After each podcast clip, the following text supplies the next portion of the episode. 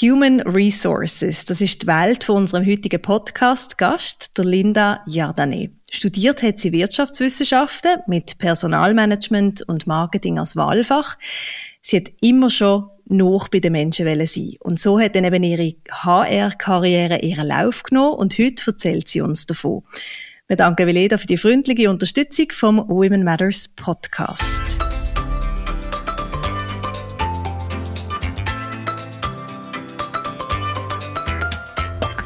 Einblick in die unterschiedlichsten Berufsfelder, spannende Geschichten und konkrete Tipps für deine Karriere, das kriegst du im Women Matters Podcast. Hier erzählen inspirierende, mutige und erfolgreiche Frauen und auch Männer aus ihrem Leben.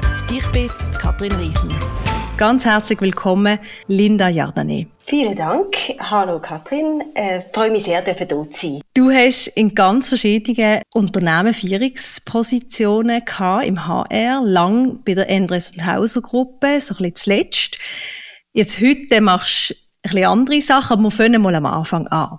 Deine HR-Karriere, eben hast du gesagt, das ist ein Thema, das hat dich immer schon gepackt. Du hast dann eben im Wahlfach schon das Personalmanagement drin gehabt.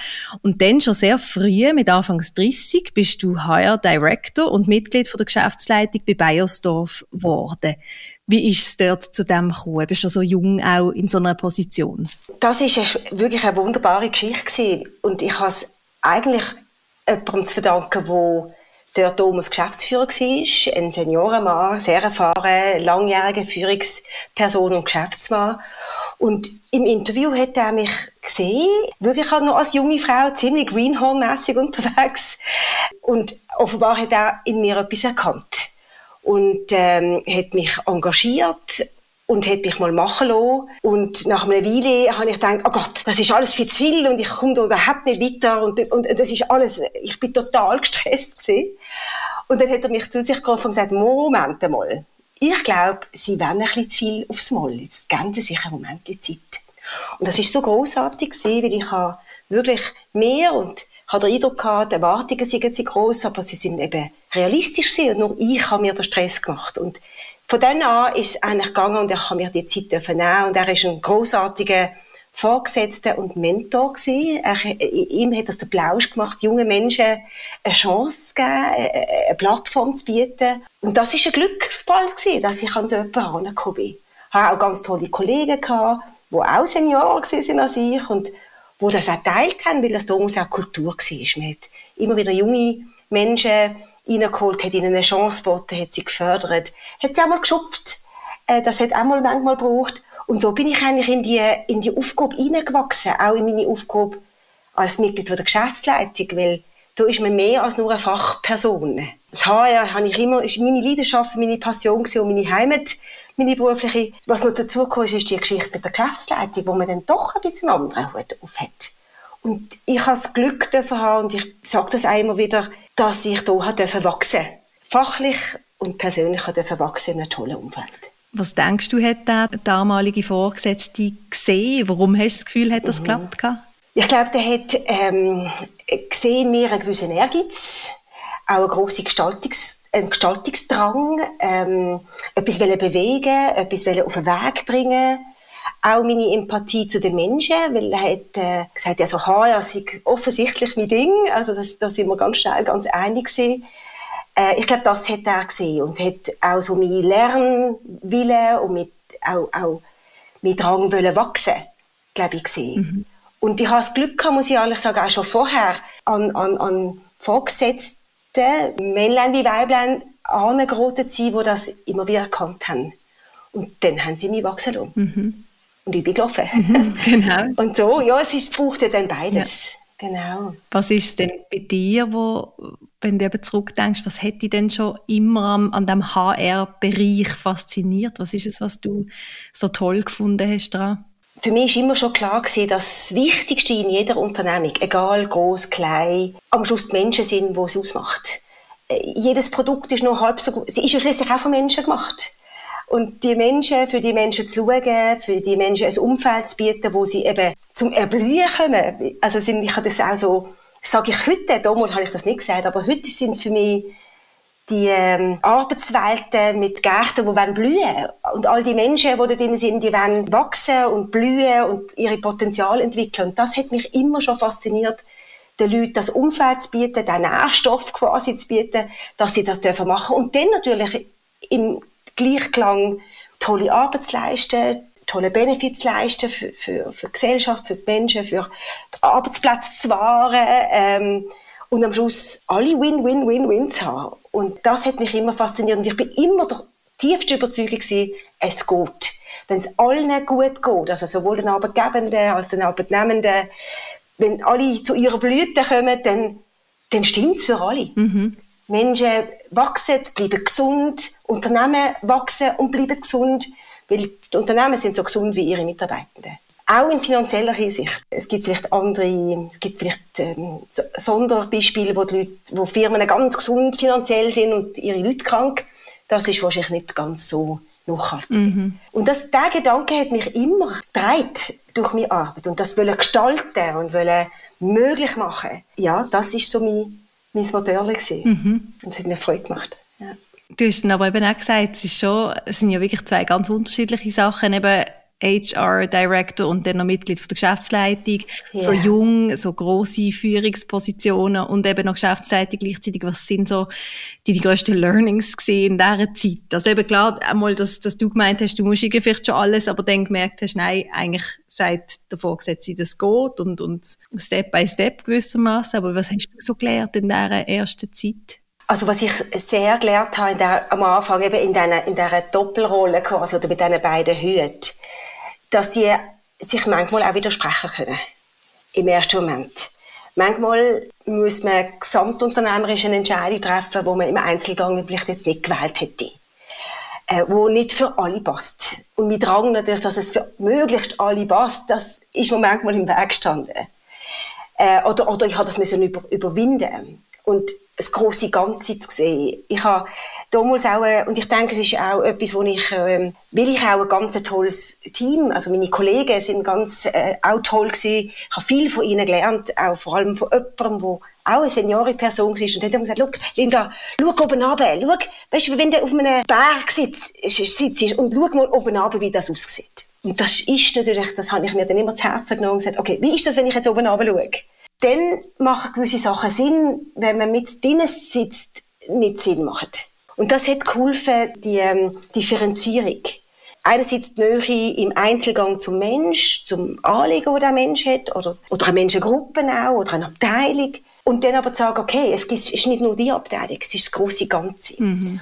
Und auch, das ist, glaube ich, noch das Härteste gewesen, zu sagen, okay, ich muss vielleicht mittragen, einen Entscheid, auch mitentscheiden, nicht nur, nicht nur tragen, wo nicht so, wo nicht optimal ist. Wir haben das ja dann auch müssen. Ich, wir haben dann gegen Schluss von meiner äh, Zugehörigkeit dort ist es auch zu einer Teilschließung gekommen oder zu einem Transfer von Leuten. Wir haben mit Leuten müssen entlassen. Im Einzelfall hat es mir fast das Herz gebrochen, bei jedem, bei jedem einzelnen Fall. Weil es ist jedes Mal ein Schicksal gewesen. Im Großen und Ganzen, wenn ich wieder auf den Berg gestiegen bin und oben runtergeschaut habe, habe wir müssen das machen zum Wohle vom Ganzen. Und dann hat's wieder, ist es wieder gegangen. Wir haben 30 Leute müssen entlassen, um 100 zu wahren. Und zum Glück gibt es die Firma immer noch, das freut mich immer noch. Und, ähm, und das ist damals einfach der, der einzig richtige Entscheid gewesen. Und wo wir dort gewählt haben, und da ist dann wieder meine Unternehmenshut gekommen und in Kombi der HR-Hut sagen, okay, wir lassen die Leute gehen, wir müssen sie gehen lassen, aber dann, gehen wir, dann, dann, dann, dann tun wir sie aber gut gehen lassen. Gut im Sinne von mit Anstand, mit Respekt, in Wertschätzung dass sie allen erhobenen Hauptes können gehen. Wir unterstützen sie, äh, weil ganz häufig, also bei der Herr Deisdorf sind die Leute langjährig dabei gewesen. Mhm. 15, 20 Jahre, wo sich die Leute nicht haben müssen bewerben, weil sie einen guten Arbeitsgeber hatten, einen guten Arbeitsort hatten, ein gutes Umfeld hatten. Warum hätten sie sollen gehen? Und dann haben sie aber müssen gehen. Und das ist schon noch erschütternd zum Teil. Und es ist wunderbar gewesen, zu sehen, wie sie weil man eben gut umgegangen ist mit denen, weil man sie unterstützt haben auf dem Weg, weil wir immer auch transparent sind zu ihnen, dass das einmal kommt. Also die, die Arbeitsmarktfähigkeit zu wahren, ist immer ein Thema gewesen. Und, und auch zu sagen, hey, es kommt der Moment, wo, wir, wo es nicht mehr weitergeht. Ihr müsst schauen, dass ihr zu euren Sachen kommt. das ist wirklich eindrücklich gewesen, weil meine Kollegen in Deutschland zum Beispiel oder auch in Frankreich, Die haben gesagt, hey, spinnst du eigentlich? Die laufen doch ja alle davon, wenn du denen sagst, es geht zu Ende. Und dann haben wir gesagt, hm. wir, müssen sie fit machen, damit sie gehen können. Und so lange bleiben sie. Und das habe nur ich gesagt, natürlich. Das ist natürlich eine Teamgeschichte und auch eine Kultursache. Und es ist wahr gewesen. Sie sind geblieben bis am Schluss. Auch weil wir sie fit gemacht haben, dass sie haben jederzeit gehen können. Das ist eins von meinen, auch wenn es so eine tragische, nicht schöne Situation war, ist es eins von meinen Highlights beruflich gewesen, dass wir das angekriegt haben und mehrheitlich haben die Leute wieder neue Anstellungen gefunden. Das ist etwas, was mich heute noch beglückt, wenn ich zurückdenke.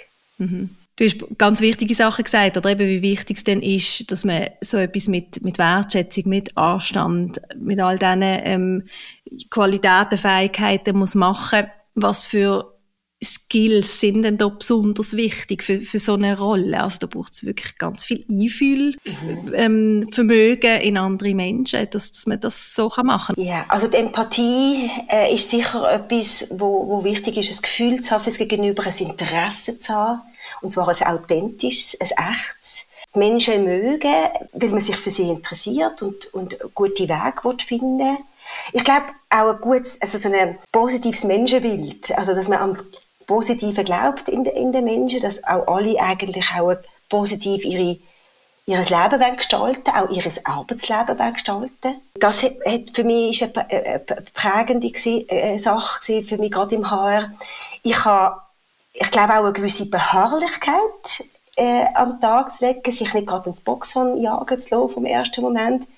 Es gibt auch Enttäuschungen, es gibt auch Sachen, die nicht klappen, es gibt Sachen, die nicht ankommen an Ideen, wo man denkt, hätte es käme Auch eine gewisse Durchsetzungskraft, ähm, wenn man überzeugt ist, ähm, das auch zu verfolgen, weiter. Nicht müde werden, andere probieren davon zu überzeugen. Auch eine gewisse Begeisterungsfähigkeit. Die habe ich zum Glück immer schon gehabt. Und, und ich habe das Glück gehabt, auch andere begeistern durch meine Begeisterung. Es ist allerdings einfach für die Sachen, die ich wirklich brennen kann. Mhm. Ich kann nicht begeistert sein von Sachen, wo ich denke, mm, äh, nö, fahr, äh, irgendwie eher lauwarm. Aber wenn es mich packt, dann, dann, dann kann ich das auch gut überbringen. Ich glaube, das ist auch eine, eine Fähigkeit, die mir zu Hilfe kommt ja. in all diesen Zeiten. Mhm. Und ich glaube auch so, auch die, der Dienst, also die, die, die Dienstleistungsmentalität, wollen den Leuten dienen. Und meine Leute sind meine, also meine Kunden und Kundinnen sind quasi unsere Mitarbeitenden gewesen. Das ist ja mein, mein Revier gewesen. Das ist ja mein Markt mhm. Und das Gefühl von Dienstleistung, von Service, von, von ja, ist bei mir ganz, ganz stark verankert. Also ein gewisses Gastgebertum. Das ist für mich auch im Privatleben verankert, was ich, äh, wo dann, ja, die Menschen dürfen Gast sein und, und eine gute Zeit dürfen haben. Mhm. Und ich finde auch als Arbeitnehmende ist man Gast in, in, in, bei Arbeitgebenden, weil man kann ja jederzeit wieder gehen. Mhm. Jetzt hast du vorher von einer Situation erzählt, die zwar schwierig war und trotzdem ist es so wie ein Highlight gewesen, eins aus mhm. seiner Karriere. Hat es auch schwierige Momente gegeben, Herausforderungen? Hast du etwas Spezielles im Kopf? Und vor allem natürlich auch, wie, wie bist du damit umgegangen?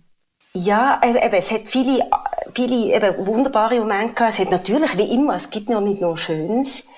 Es ist dann auch so gewesen, dass ich nach dieser Schließung praktisch ein Jahr, anderthalb, bin ich selber betroffen gewesen. Das ist dann auch nochmal, da habe ich dann auch geschluckt, weil, oder? Dann bin ich, habe ich mich wiedergefunden in dieser Situation wie damals meine Kollegen und Kolleginnen. Und zum Glück ist das auch sehr gut gegangen. Die haben, also muss ich auch sagen, ich durfte das Gleiche erleben, wie man mit mir umgegangen ist, wie wir damals mit unseren anderen Kollegen umgegangen ist. Das ist großartig äh, ein Rückschlag, wenn ich so zurückdenke, ist einmal, nachdem ich dann bei der Bayersdorf, ähm, dass ich die verloren habe, eben im Rahmen von einer Reorga, bin ich an eine Stelle gekommen, wo, wo ich angenommen habe und wo ich dann im Nachhinein habe müssen feststellen, dass ich keine gute Wahl getroffen habe.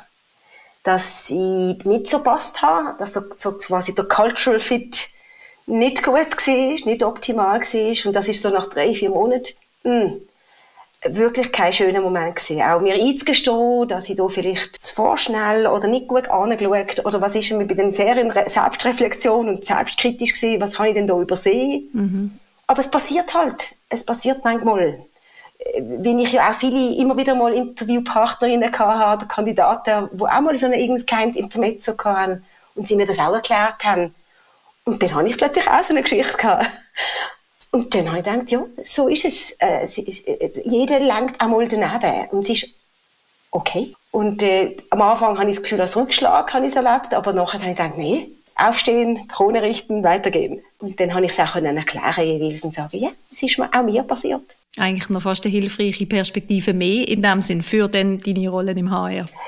Das ist definitiv gewesen. also selber mal gekündigt zu werden, selber zum Beispiel auch ein Outplacement dürfen wahrnehmen. Das ist ganz eine andere Situation, als wenn man Outplacement ermöglicht für andere. Tatsächlich.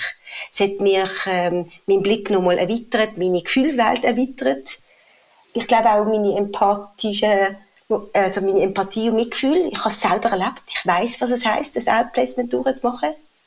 Ich habe also, also Glück empfunden. Und für mich ist immer klar, wenn, wenn man und auch nachher, auch nachher bei der, bei der, bei der Änderung der Hauser, bin ich in Situationen gekommen, wo ich jemandem müssen sagen, es, es passt nicht mehr. Ja. Und immer habe ich jemandem die Unterstützung mitgeben dürfen. Mhm. Ob sie es immer angenommen haben, ist ein anderes Thema. Aber ich habe es immer dürfen äh, mitgeben und anbieten, was mir wirklich ein persönliches Anliegen ist. Und dort bist du dann eben länger gesehen. Das ist ein mhm. langer Abschnitt von deiner HR-Karriere mhm. verbracht. Mhm. Was, ist, was ist so das, was du aus dieser Zeit so mitnimmst, ein grosses Learning? Ähm? Ja, ich hatte eine Funktion. Also ich bin damals bei der Berghof übrigens auch zwölf Jahre gewesen, auch lang. Für den Schweizer Markt, also für die Schweizer Gesellschaft und bei der Anderson Hauser International, das ist die Division von der grossen Anderson Hauser Gruppe bin ich international. Also ich habe eine Global HR Business Partner Funktion gehabt. Und das ist für mich neu damals. Deutlich höhere Komplexität, äh, deutlich äh, mehr Kontakt mit verschiedenen Kulturen. Plötzlich hat Diversity ganz eine andere Bedeutung gekriegt oder, oder Multikulturalität hat plötzlich eine andere Bedeutung gekriegt. Ich bin mit selber mit Kulturen in, in Kontakt gekommen, wo ich weder bereist noch, noch gesehen bin, noch eine Erfahrung habe.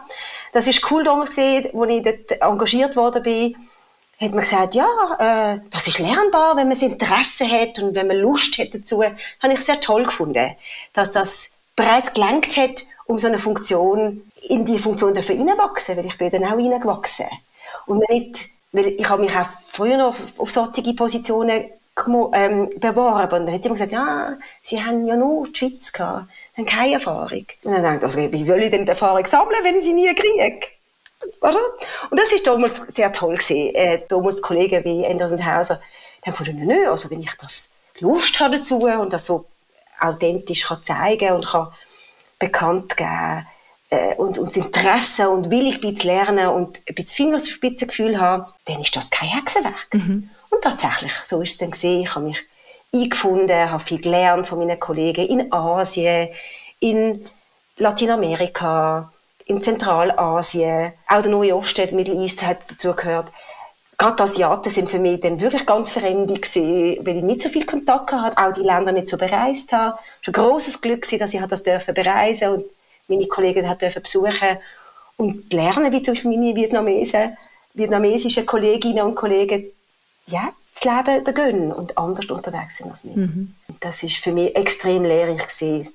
Sehr auch hier wieder Horizont erweiternd ohne Ende das ist eine tolle, eine tolle Gelegenheit gewesen, eine tolle Sache gewesen. Und wie zu merken, dass die Leute alle anders sind. Und es okay ist trotzdem. Und alle haben wir so Bindung zu dieser Firma und da haben wir wie Gemeinsames gehabt.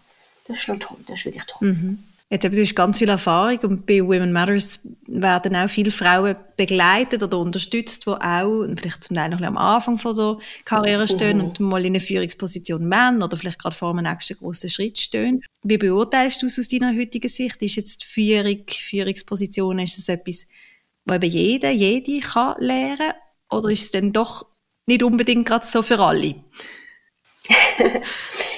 über meine Erfahrung, also über die langjährige Erfahrungen auch mit äh, Beförderungen von Mitarbeitenden und Mitarbeiterinnen ähm, in nächste Positionen, würde ich sagen, es ist nicht für alle alle. Ich finde auch, dass man nicht alles, alles, alles kann lernen kann.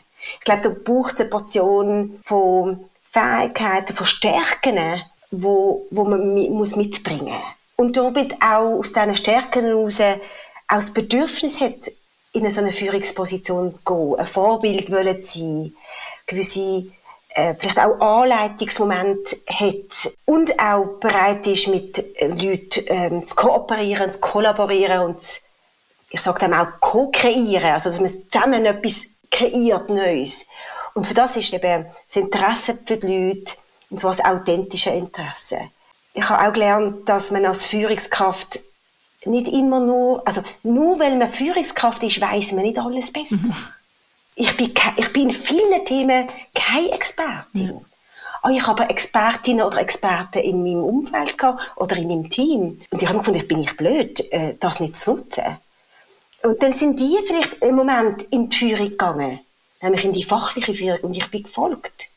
Ich kann mich noch erinnern, als ich zum ersten Mal bei Enders und Hauser übrigens eine Mitarbeiterin hatte, die 20 Jahre jünger war als ich. Ich habe vorher auch Mitarbeiter, manchmal ältere Leute gehabt und auch gleich alt und so. Aber dann ist da so eine junge, tolle, dynamische Frau in meinem Team gewesen. und was ich von der gelernt habe, das geht auf kein Quote. Ich habe von ihr gelernt, wie man Sachen googelt. Äh, bin ich, oder? Ich habe das irgendwie nicht. Google ist für mich eine Suchmaschine gewesen, aber nicht äh, jemand, wo man, oder etwas, wo man kann befragen kann. Jedes, alles hätte ich ins Google eingegeben. Und ich dachte, cool. Und so, und so habe ich so viel anderes auch noch gelernt von meinen mhm. deutlich jüngeren Mitarbeiterinnen. Mhm. Und, ähm, und die Frage ist schon gesehen, kann man das lernen, mhm. oder? Um das zurückzukommen. Ich glaube, wenn man Lust verspürt und, und, und Stärken hat, wo man sagt, wo man kann in Führung einbringen kann, dann kann man viel auch Führungsanteil lernen.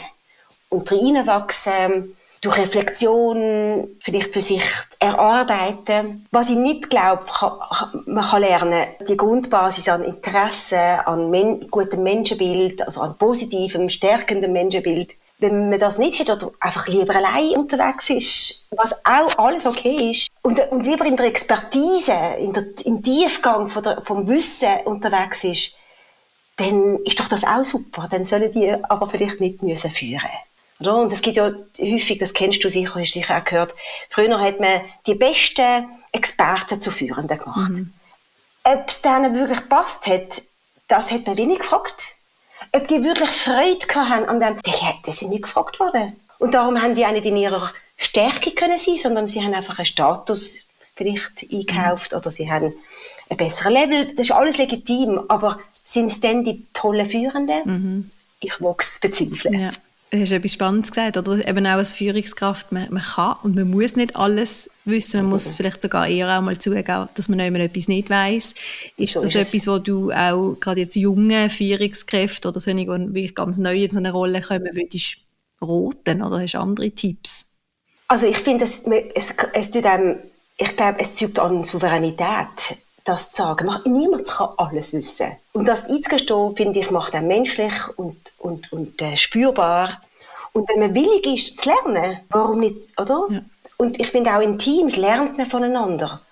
Und ähm, man hat vielleicht als Aufgabe, eben, wie gesagt, Rahmenbedingungen dafür, dafür zu sorgen, dass Rahmenbedingungen gegeben sind, damit sich ein Team oder Mitarbeitende dürfen entwickeln und vorangehen und das Projekt dürfen vorangehen.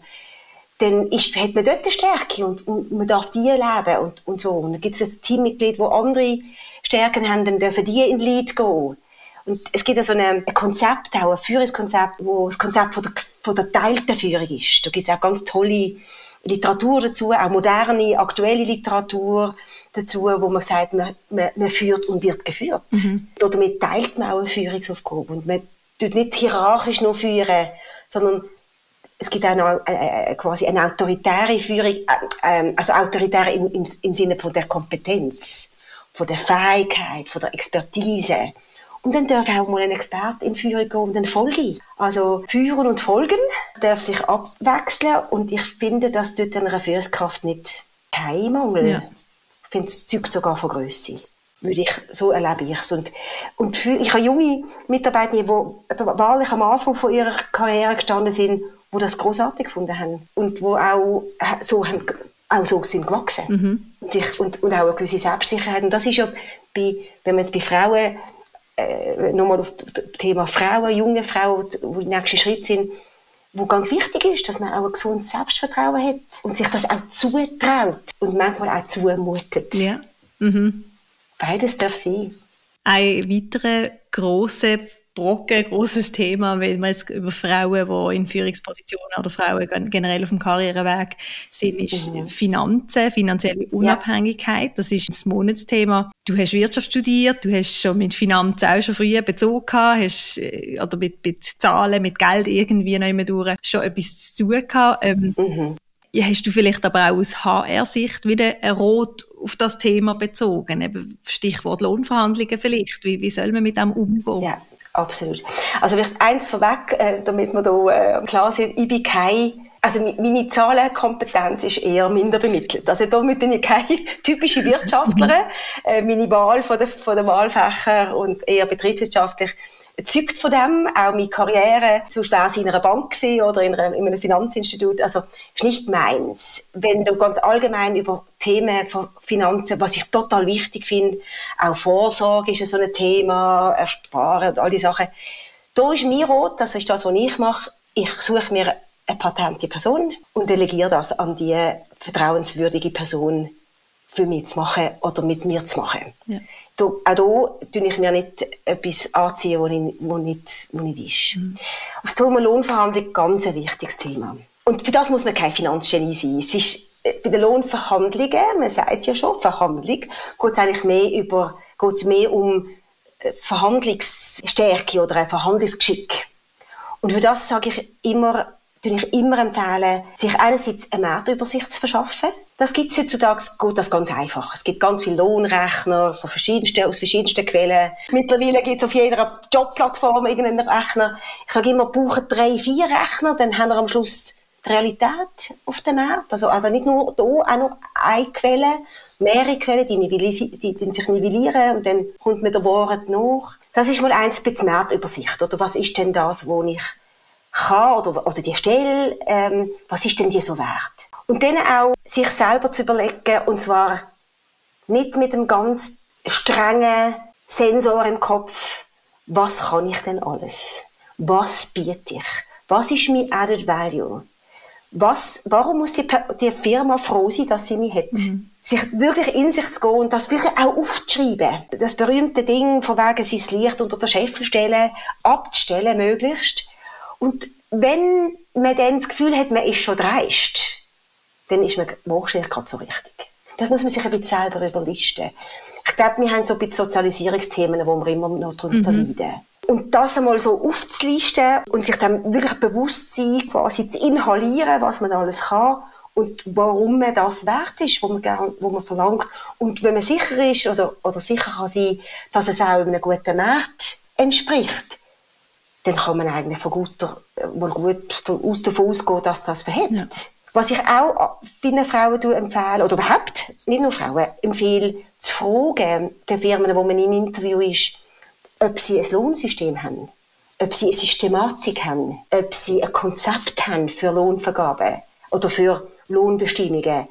Weil dann kann ich darauf verlassen, dass es ja irgendeine, gewisse, irgendeine Systematik gibt wo hoffentlich Sinn macht. Ja. Nicht willkürlich, dass sie, dass sie einem Leitfaden folgen. Das finde ich wichtig. Ja. Weil dort, wo das nicht ist, ist eben willkürlich. Ja. Und dann ist die Aussage, ja, der oder die hat besser verhandelt. Mhm. Äh, mehr oder besser verhandelt, dreist oder weniger dreist sein, nach wie Schluss sagen, finde ich jetzt kein Können. Ich persönlich finde, man darf sich auch verlassen darauf, dass man in eine, in eine gute Systematik mhm. kommt. Das ist etwas, wo ich, wo ich immer anrege, fragt, mhm. wie, wie die Systeme sind. Und dann finde ich immer auch, gibt es äh, gibt's auch eine Form oder Art und Weise, wo ich immer sage, eine Mischung zwischen sympathischer und dezidierter Haltung ja. in die Verhandlung hineinzugehen. Mhm. Das ist, was ihr, was ihr kriegt mhm. und das ist das, was ich gerne hätte. Ja. Und durchaus auch einen Verhandlungspuffer geben, also wo man sich auch entgegenkommen kann. Weil auch Firmen, das habe ich auch gemacht, da bin ich, habe ich mir auch überlegt, okay, was, wo kann ich denn noch vielleicht noch ein bisschen drehen. Und manchmal kann ich mir sagen, schauen Sie, wir haben ein System, es ist stimmig, ich kann das nicht ähm, vergewaltigen, ich kann das nicht missachten, wir haben es zu dem committed. Wenn ich bei Ihnen eine Ausnahme mache, dann komme ich in die Teufelsküche. Und interessant ist, dass das manchmal genau das, das Argument war, warum die Leute dann Ja gesagt haben. Mhm. Weil sie gemerkt haben, ah, da kann man nicht einfach noch ein bisschen Druck aufsetzen oder ein bisschen äh, mehr verhandeln und dann knickt die da vorne ein. Nein, ich habe eine Systematik, die ich toll oder die ich, die ich korrekt finde und zu der schon. Und dann weiss man auch, woran man nachher ist. Genau. Oder mhm. ich habe gesagt, schauen Sie, steigen wir doch so ein und in sechs Monaten, wenn alles gut ist, können wir noch mal ja. reden und dann gibt es diesen Betrag oder so. Mhm. Das hat auch immer geholfen. Ja. Und wir kommen schon zum Schluss. Und wenn noch etwas nur kurz ansprechen, du bist natürlich im Februar auch Gast im Circle, im Women Matter Circle. Und dort geht es um Produktivität. Wir können jetzt natürlich nicht zu viel vorwegnehmen, weil nachher sind eben viele im Circle und die, die noch nicht angemeldet sind, können sich ja jetzt noch anmelden und dir dann auch direkt Fragen stellen. Aber hast du uns vielleicht schon mal mit auf den Weg einen ersten Produktivitätstipp, jetzt auch so Anfangs ja. Neujahr? Was könnten wir da vielleicht? wir klagen immer alle, also so höre ich und ich habe das auch gemacht, über Ablenkungen. Mhm. Ja, man ist so schnell äh, abgelenkt. Und eine große Ablenkung sind all die ähm, Töne und, und irgendwelche Symbole, entweder auf meinem Handy, auf meinem Tablet, auf meinem Laptop oder auf, meiner, auf meinem PC. Ja? Das, das berühmte Kuvert beim Outlook, äh, irgendetwas, was brummt, irgendetwas, was Piep macht, ein Teams, wo irgendwie wieder irgendein Pop-up gibt.